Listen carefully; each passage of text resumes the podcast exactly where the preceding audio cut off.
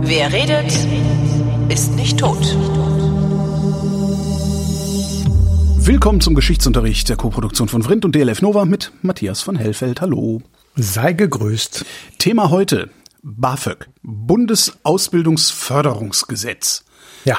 Was ja an sich schon irgendwie komisch ist, also weil, also warum, warum muss der Bund sich darum kümmern? Also warum machen wir Bildungspolitik in diesem, Ja. in dieser Form? wer, wer ist denn Ja. damit? Wann, wann hat das angefangen?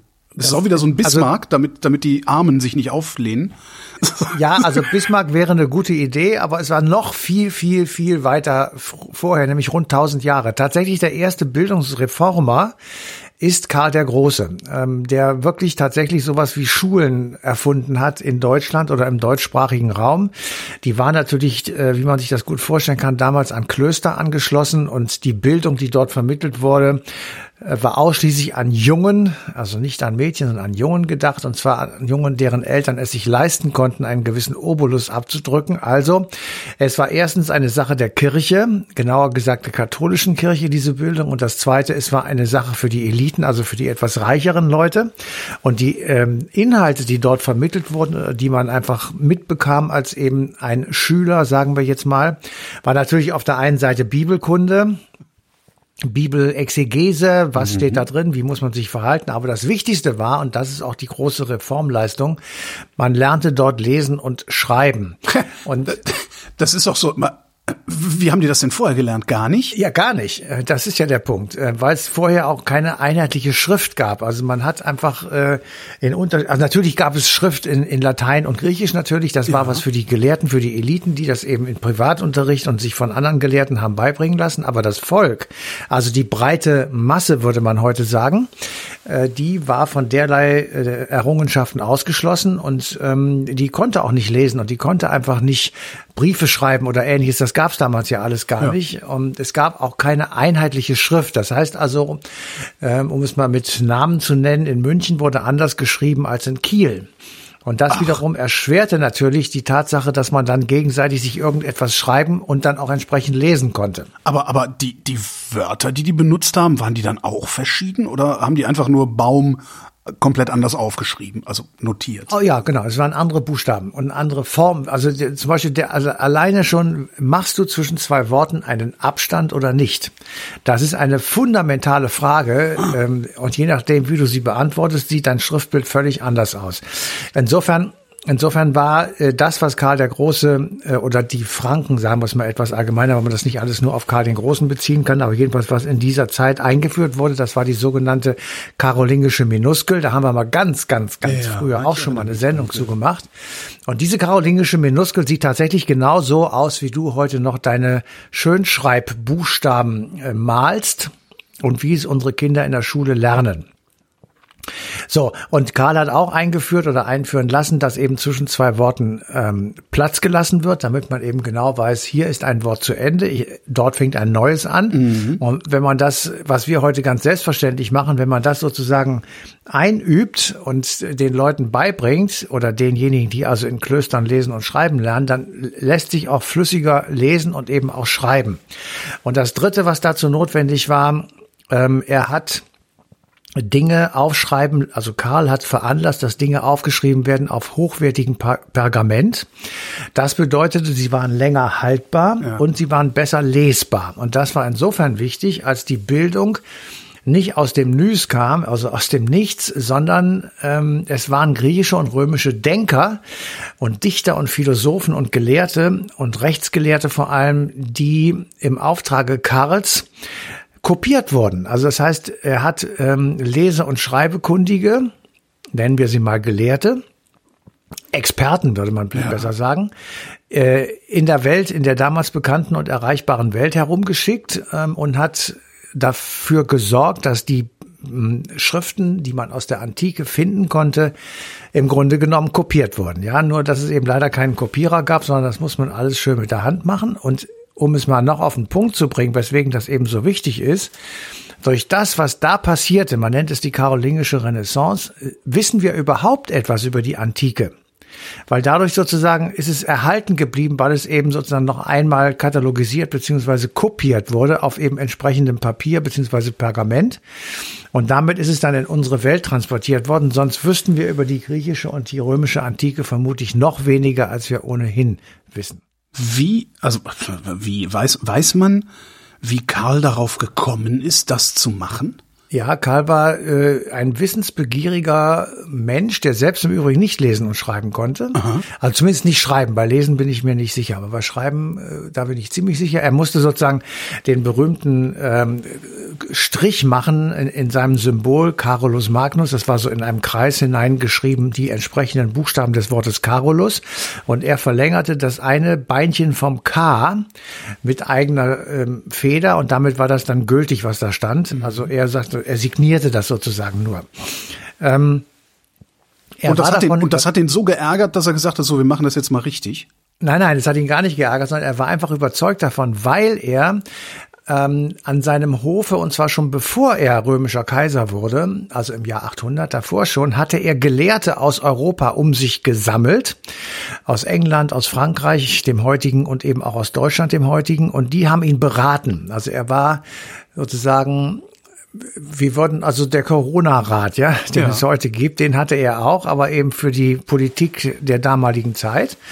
Und er hat sich eben Leute an Land gezogen, von denen er dachte, und er hatte damit auch recht, dass die damals sozusagen die großen Gelehrten waren. Einer von ihnen war Alcuin. Das ist so etwas gewesen wie ein ähm, Universalgelehrter, mhm. der sich also mit den Wissenschaften, die es damals gab, beschäftigt hat und eben auch entsprechend, ähm, ja, das weitergegeben hat. Und im, in diesem Kreis ist sozusagen die Idee entstanden, ähm, dass man das, was die antiken Dichter und Denker und Philosophen von sich gegeben haben, dass man das irgendwie äh, bewahren muss, muss ja. bewahren muss. Und das hatte etwas damit zu tun, dass die auch eine Vorstellung hatten, die linear war. Also das heißt, die haben ähm, eine, eine Weltvorstellung gehabt, dass es eine auf das andere aufbaut. Ha, und das hatten wir doch neulich, diese, diese, diese Idee hatten wir doch neulich schon mal in der Sendung. Was war das denn nochmal? Mit den vier Weltreichen war das. Ja, genau, genau. Es ja, geht, genau, es geht unter. Ja, so, und wenn du jetzt, wenn du dir jetzt überlegst, dass das ähm, ich sag mal, wenn die, wenn das vierte Weltreich, das war das römische Imperium, mhm. ähm, wenn das also untergegangen ist, das ist ja 475 passiert durch Odoaker, den Germanenfürsten. Ähm, wenn also äh, das wirklich untergehen würde, was es ja nicht tat, weil in der Vorstellung Karls und äh, der, seiner Berater zum einen äh, in Konstantinopel ja das Oströmische Reich mhm. noch war und zum anderen dadurch, dass er römischer und eben nicht fränkischer oder deutscher Kaiser wurde, sondern römischer Kaiser, er, ich sag mal, der Nachfolger der Cäsaren ist oder der äh, augusteische äh, Kaiser und so weiter. Also er ist, er ist sozusagen der Follower, derjenige, auf dessen Schultern nunmehr das römische Imperium liegt. Und wenn dem so ist, dann war es auch sinnvoll, alles das zu sammeln und zu erhalten ja, und weiterzutragen, was eben aus diesen untergegangenen Weltreichen sozusagen zu, zu holen und zu finden war.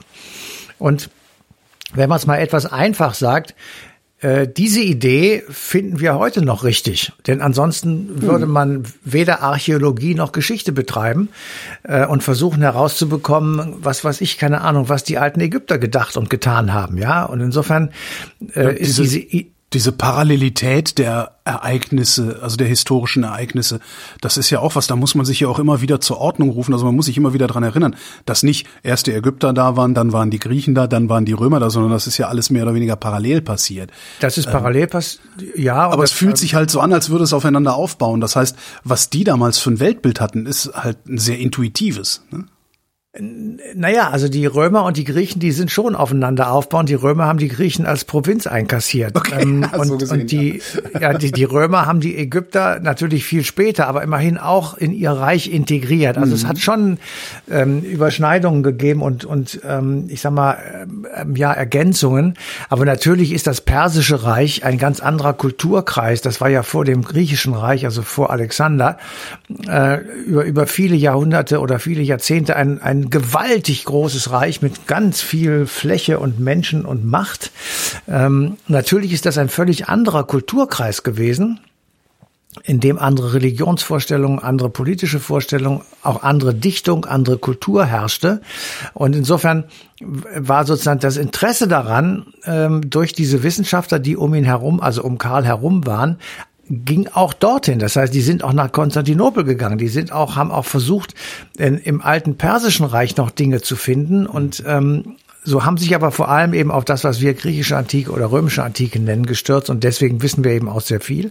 Und der, der Punkt, weswegen ich da so drauf rumreite, ist, das ist sozusagen die Implementation eines Gedankens, der den europäischen Kontinent tatsächlich ausmacht. Denn wir sind tatsächlich ein Kontinent der Bildung. Ähm, und das kann man äh, sehr schön fortsetzen. Also wir sind jetzt äh, bei Karl dem Großen äh, Anfang des neunten Jahrhunderts, also 800, sagen wir mal, bis 14. Da ist er gestorben.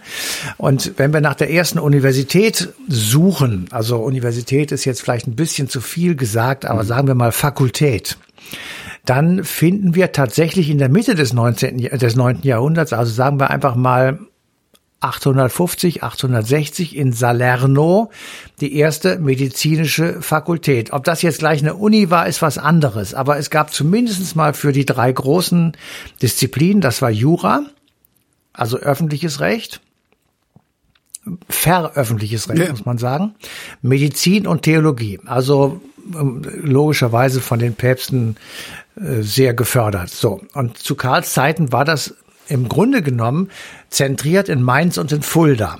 Und man kann das heute auch noch sehen. Beide Städte sind eben einfach sehr stark, ähm, nicht nur eine Universitätsstadt, sondern auch sehr stark durch äh, Religion beziehungsweise ja. die katholische Kirche geprägt. Theologen, ja.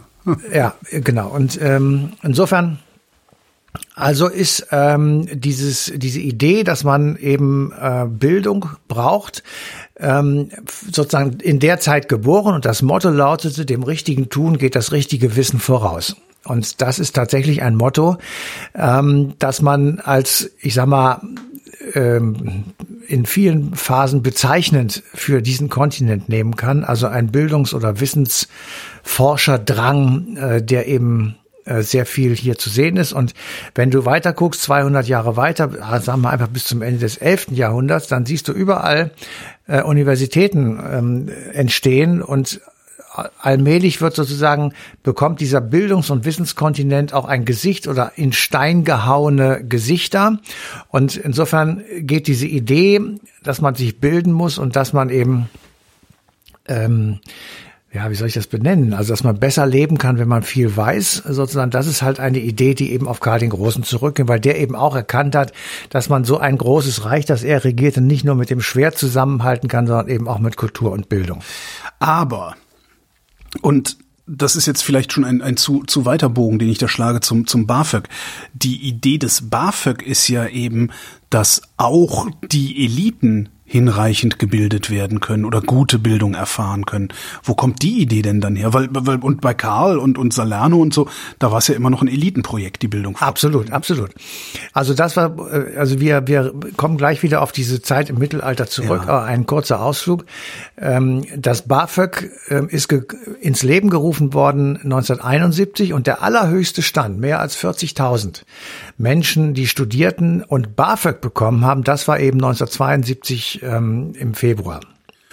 1971, so. 72, das ist, das war die erste sozialdemokratische Bundesregierung, ne? Sozialliberale Koalition, ja, genau. Und äh, die hatten als Idee, wir müssen raus sozusagen aus dem, was wir vorher hatten, das war nämlich das Honecker-Modell und das war tatsächlich eine mehr oder weniger starke Elitenförderung, mhm. weil da war dann die ähm, Befähigung oder die, ja, die Befähigung, Geld zu bekommen vom Staat, setzte voraus, bestimmte Leistungsnachweise zu haben. Das heißt, ein gutes Abitur zum Beispiel. Ja. Oder äh, Leistungsnachweise an den, in den ersten drei, vier Semestern, die über dem Durchschnitt lagen. Das heißt, es wurden immer nur diejenigen gefördert, die sowieso schon gut waren und die möglicherweise, der Verdacht liegt dann ja auch nahe, aus einem, ich sag mal, bildungsnahen Haushalt kamen. Mhm. Und diese bildungsnahen Haushalte waren in aller Regel ganz gut situiert. So, so ein bisschen so wie, wie heute die Studienstiftungen das machen, ne? Wir zahlen dir das, aber dafür musst du auch bestimmte Leistungen, obwohl nee, die zahlen, du musst die Leistung Nein. ja erst bringen, wenn du schon studierst. Da durftest du erst studieren, wenn du. Also die, also die Studienstiftung, die ich kenne, ähm, die ist natürlich auch sozialdemokratisch, nämlich die Ebert Stiftung. Äh, da geht's genau nicht nach Leistung, sondern da geht's nach, nach Herkunft, nach Familiensituation etc. Also das ist, das, da gibt es eine andere. Aber die Idee war eben, ähm, mittels einer vernünftig finanzierten Förderung Studenten an die Unis zu bekommen oder Studierende, sagt man ja heute, an die Unis zu bekommen, die eben gerade nicht aus diesen Haushalten kamen. Aber bevor wir jetzt das näher ausführen, ich will wenigstens darauf hingewiesen haben, dass natürlich auch in anderen Kulturkreisen Bildung, Schulen, Universitäten etc. einen hohen Stellenwert hatten. Also äh, wir, wir haben äh, genauso in der Mitte des 19, äh, des 9. Jahrhunderts die Universität Fes in Marokko oder Fes in Marokko, die ist 859 gegründet. Dann die Universität von Kairo, die wurde 975 gegründet und die Universität von Timbuktu im heutigen Mali, die ist im 10. Jahrhundert gegründet worden. Die sagt im Übrigen von sich, sie sei die älteste Universität der Welt weil andere vor ihr gegründete Institutionen eben keine Universität gewesen Ah, seien. Das kann man natürlich wunderbar so sagen, aber ich sag mal, egal jetzt, aber noch vor, noch früher sozusagen, und zwar im Oströmischen Reich, Kaiser Theodosius, 420 etwa, nach Christus, der ähm, macht etwas, was man auch als Anfang von Universitäten und Bildungspolitik nennen und nehmen könnte, nämlich er unterstellt die Lehrtätigkeit der staatlichen Kontrolle. Und damit äh, kreiert er Lehrstühle, die sozusagen von Staatswegen kontrolliert werden für Philosophie, Medizin und so weiter. Und er setzt Dozenten, staatliche äh, Dozenten ein für Latein und Griechisch. Und gleichzeitig lässt er eine riesige Bibliothek aufbauen. Also man sieht, Des, ähm, dessen Studenten, wo kamen die denn dann wiederum her? Kamen die aus den Klöstern? Ähm, die, das kann ich jetzt ehrlich gesagt genau gar Okay. nicht sagen, weil das Oströmische Reich, äh, das äh, hatte noch andere Strukturen, aber er hatte, also es waren natürlich Leute aus natürlich Konstantinopel und Umgebung, weil alles andere war platter Acker und da war nicht viel, genauso wie in den anderen Städten natürlich auch. Also ähm, im, im, im Fränkischen Reich oder später dann im Karlsreich, da waren, äh, ich sag mal, sechs, sieben Punkte, Aachen, Mainz, Köln oder so, die irgendwie schon, ich sag mal, eine gewisse Größe hatten, wo dann auch universitätsähnliche Gebilde standen. Und die Menschen, die an den Universitäten da studierten, die kamen eben auch aus diesen Städten, dass man sozusagen hin und her fuhr und durch die ganzen, durch den ganzen Kontinent zog, um von einer zur anderen Uni zu gelangen. Das kam erst etwas später als du tatsächlich, ich sag mal, tausend Universitäten auf dem Kontinent hattest und die alle in Latein unterrichteten, sodass du als Studierender sozusagen tatsächlich von einer Stadt zur anderen konntest, ohne irgendeine Sprachbarriere zu haben. Insofern äh, war sozusagen die gleiche Sprache an den Universitäten ein Aufruf zur, ähm, ja, zur Bewegung. Ja. ja, und das haben die Studenten auch in großer Zahl gemacht. So. Ähm, jetzt sind wir also, ich Ich habe gerade gedacht, was wohl wäre, wenn die immer noch Latein reden würden an den Unis. Aber ja, Ja, das Also heute reden sie Frage Engl- ist heute gar nicht so Englisch, blöd. ne? Also- Die Frage ist gar nicht so blöd, weil dann könntest du tatsächlich die Studierendensprache äh, sozusagen vereinheitlichen. Aber, und das ist eben der Punkt, du müsstest dann auch an den Schulen allen Kindern, ich sag mal spätestens ab dem achten Lebensjahr, das Lateinische genau, einprügeln. das will man und, ja wirklich keinem zumuten. und ja. das, das, das halte ich auch für eher schwierig. Insofern, ähm, ja, also da wäre ich dann auch eher skeptisch.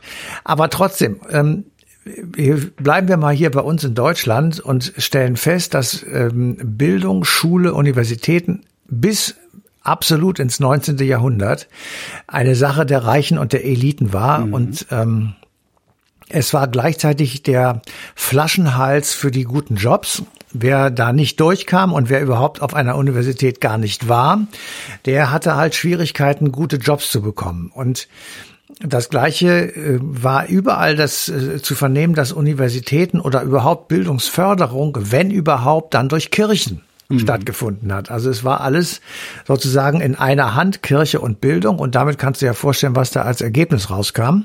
Ähm, Gottesfürchtige Beamte.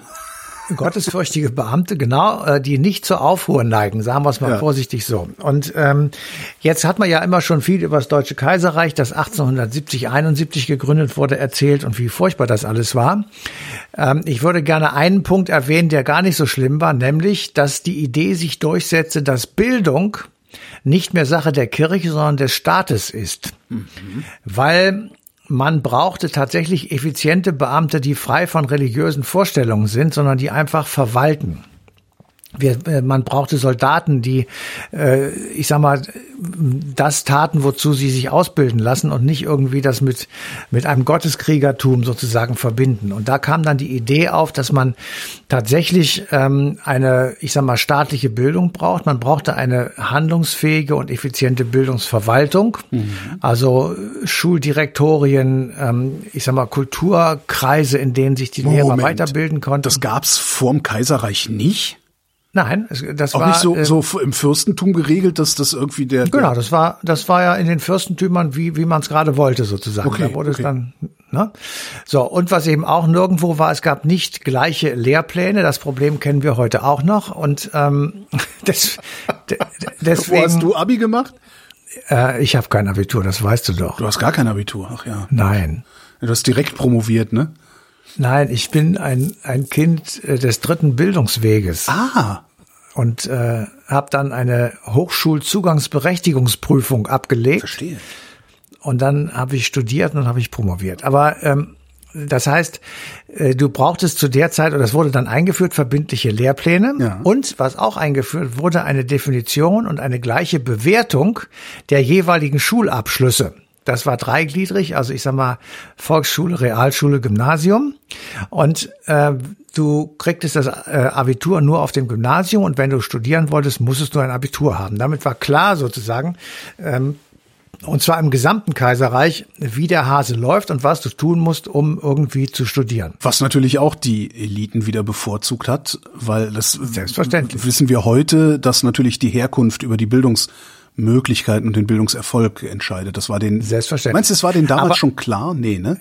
Nein, aber der, weil es hatte einen ganz konkreten Hintergrund. Es war jetzt einerseits so, dass man tatsächlich haben wollte, dass man eben, ich sag mal, vernünftig ausgebildete Verwaltungsbeamte brauchte. Auf der anderen Seite hat Bismarck, der ja der erste äh, Reichskanzler war, 1870 folgende, einen Kampf und einen, ich sag mal, Kulturkampf hieß es, äh, gegen die katholische Kirche entfacht, weil er hatte die Befürchtung, dass ähm, der Papst Einfluss nehmen könnte auf die Politik des Reiches über die Kanzeln. Also, dass die, die Pfarrer am Sonntag irgendwas auf den Kanzeln erzählten und die Menschen, die katholischen Glaubens waren, dem also folgten und sich, äh, ich sag mal, vom Staat entfernten oder ihn irgendwie nicht so toll fanden. Und ähm, deswegen begann der Kulturkampf. Und ein Teil dieses Kulturkampfes war, dass ähm, alle Priester sich einer staatlichen ähm, Schlussprüfung zu unterziehen hatten, so sowas ähnliches wie einen, sage ich mal, radikalen Erlass, wo man also Gesch- äh, Schnüffeltest machen musste. Gesinnungstest, genau. Ja, Kriegsdienstverweigerung, ja. Genau, und äh, damit wurde sozusagen aus den Kirchen, ähm, das, äh, sie wurden einer ihrer Funktionen beraubt, nämlich als Träger von Bildungseinrichtungen. Das hatte der Staat auch gesagt, Schulen und Bildung und alles das, was damit zusammenhängt, das wird jetzt entkatholisiert. Und ähm, der, der Konflikt und die Weltanschauung sozusagen, der, wird, der findet woanders statt, aber eben nicht mehr ähm, in den Schulen und nicht an den Universitäten und nicht mehr von der Kanzel. Und damit der Klerus nicht ausrastet, haben sie noch ein paar Stunden Religionserziehung äh, an die Schulen gepackt. Nee, das war damals auch nicht, sondern die Schulen waren tatsächlich äh, frei davon, jedenfalls Wow. für eine gewisse Zeit. Irgendwann hörte dieser Kulturkampf natürlich auf und es begann die Sozialistenverfolgung. Also es wurde immer schön verfolgt im Kaiserreich. Und ähm, äh, aber ich wollte nur sagen, diese, dieser Beginn einer staatlichen Schulpolitik oder einer gesamtstaatlichen Schulpolitik hatte eben auch etwas damit zu tun, dass dieser Staat, also das neue Deutsche Reich, in einen Kulturkampf mit der katholischen Kirche verwickelt war und Bismarck und der Papst auf den jeweiligen Seiten das also mit einiger Verbissenheit durchgezogen haben. Ähm, und bis es dann eben zu Ende war, weil Bismarck brauchte äh, ähm, die Reihen im Parlament, um Gesetze durchzukriegen, äh, die gegen die Sozialdemokraten waren. Und das nennt man dann die Sozialistengesetze. So, und ähm, also nach dem Kaiserreich kommt äh, die Weimarer Republik, das ähm, ist ja klar, ab 1919.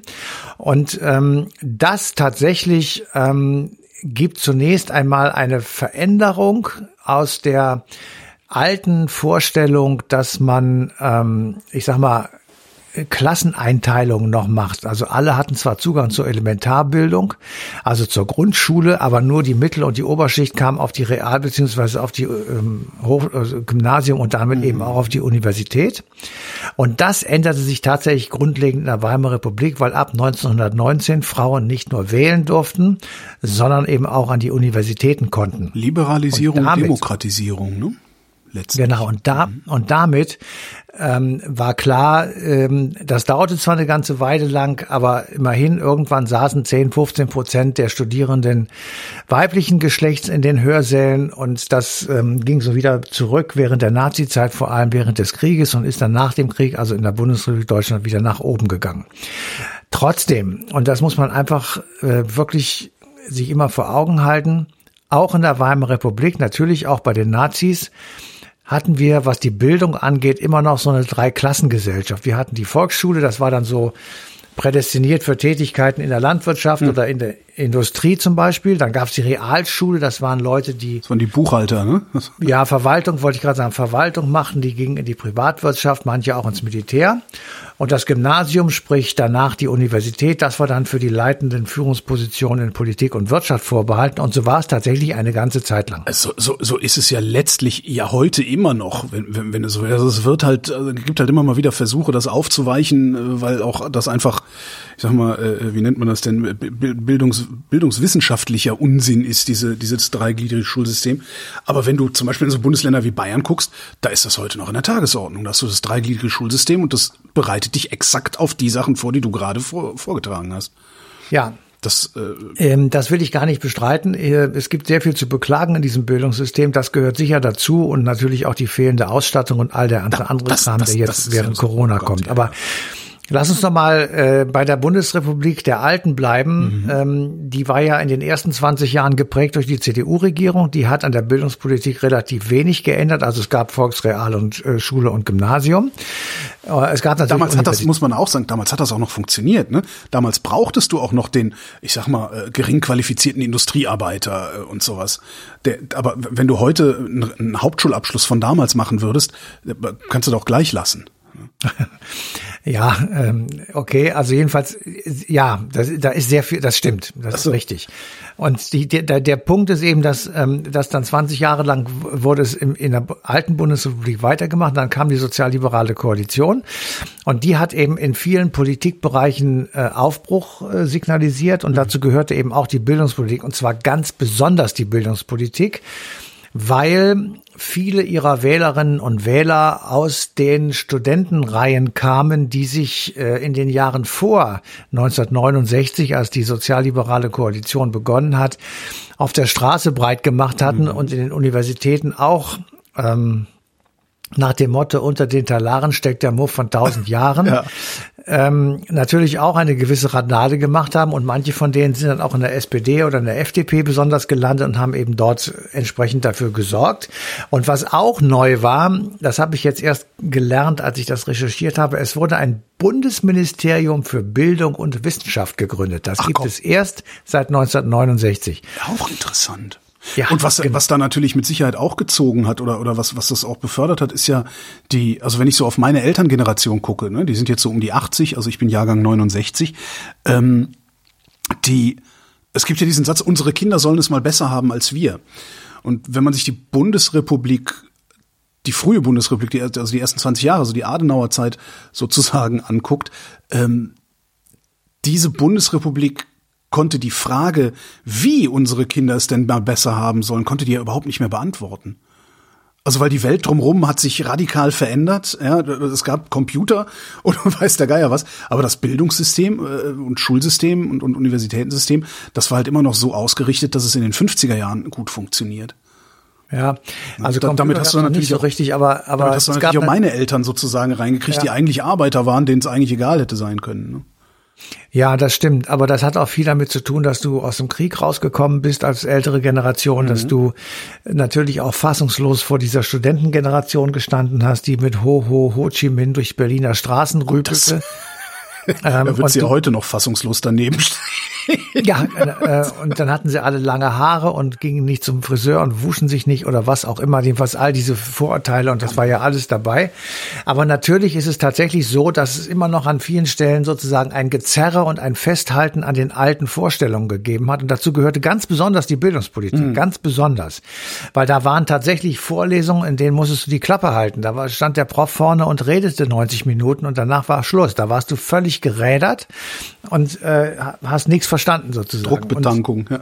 Ja. ja, und dann gab es halt diese Nazi-Hochschullehrer und ähm, das, das war sozusagen, das brodelte die ganze Zeit und das wurde jetzt ähm, in der sozialliberalen äh, Koalition ab 1969 angegangen, eben mit dem Bundesministerium für Bildung und Wissenschaft. Und dann gab es die ersten Versuche mit Gesamtschulen, also dass man dieses Dreier-System aufbricht und sozusagen Real- und Gymnasium mit Übergangsstufen versieht und unter ein Dach packt. Dann gab es den dritten Bildungsweg, den ich dann freudig angenommen habe, nämlich, dass du erstmal eine Ausbildung machst, dann das Abitur nachholst und dann studierst. Ja, haben Sie was gelernt? Ja, genau. Und dann. Ähm, Was hast du gelernt? Ich habe nichts, also ich habe nichts gelernt. Ich habe ich hab abgebrochen und habe dann diese Sonderprüfung gemacht. Ich kann nichts. Ah, super. Okay. Ähm, was ich aber ganz besonders schön fand, ist, es wurde diskutiert darüber, dass man von den preußischen Sekundärtugenden jetzt mal Abstand nimmt, nämlich Fleiß, Sauberkeit und Disziplin. Hat da nicht irgendein Politiker mal gesagt, dass man mit diesen Tugenden auch sehr gut ein KZ leiten kann?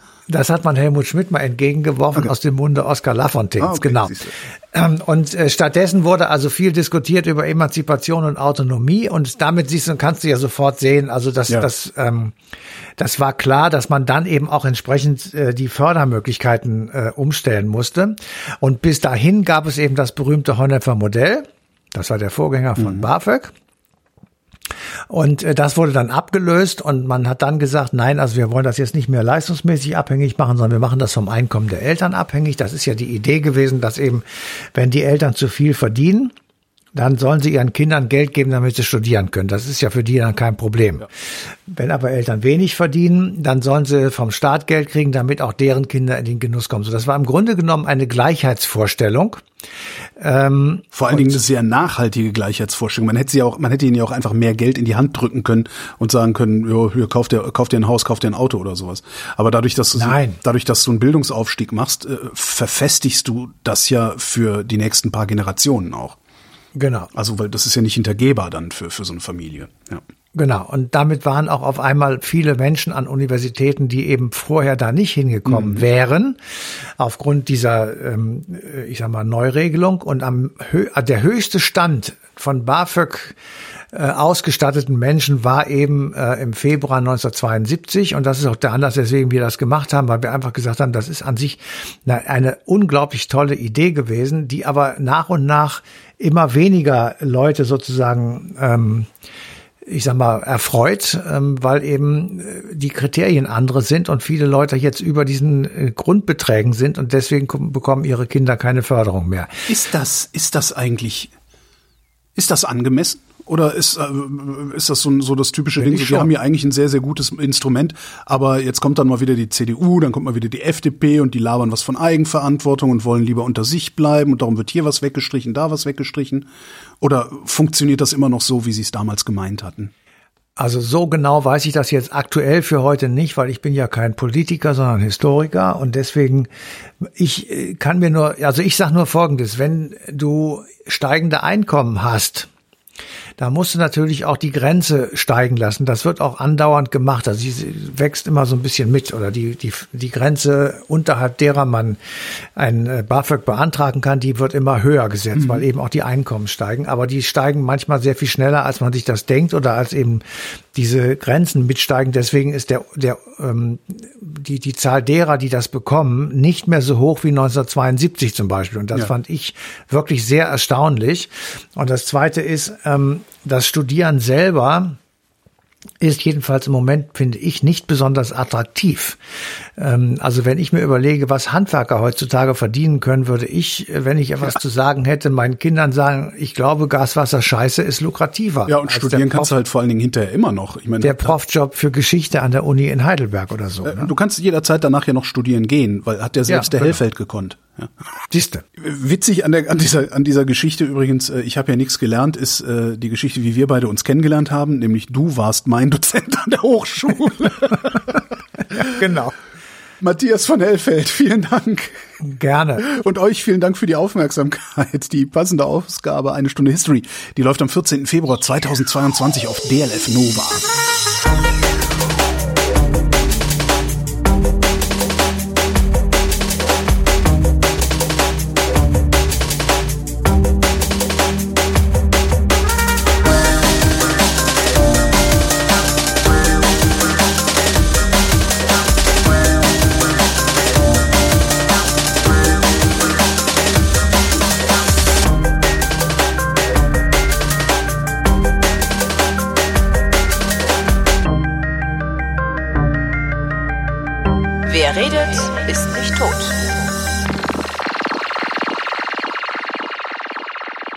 Es war sogar eine Universität, an der du mich gebildet hast und nicht nur Ja. Hochschule. Da, so viel Zeit muss sein.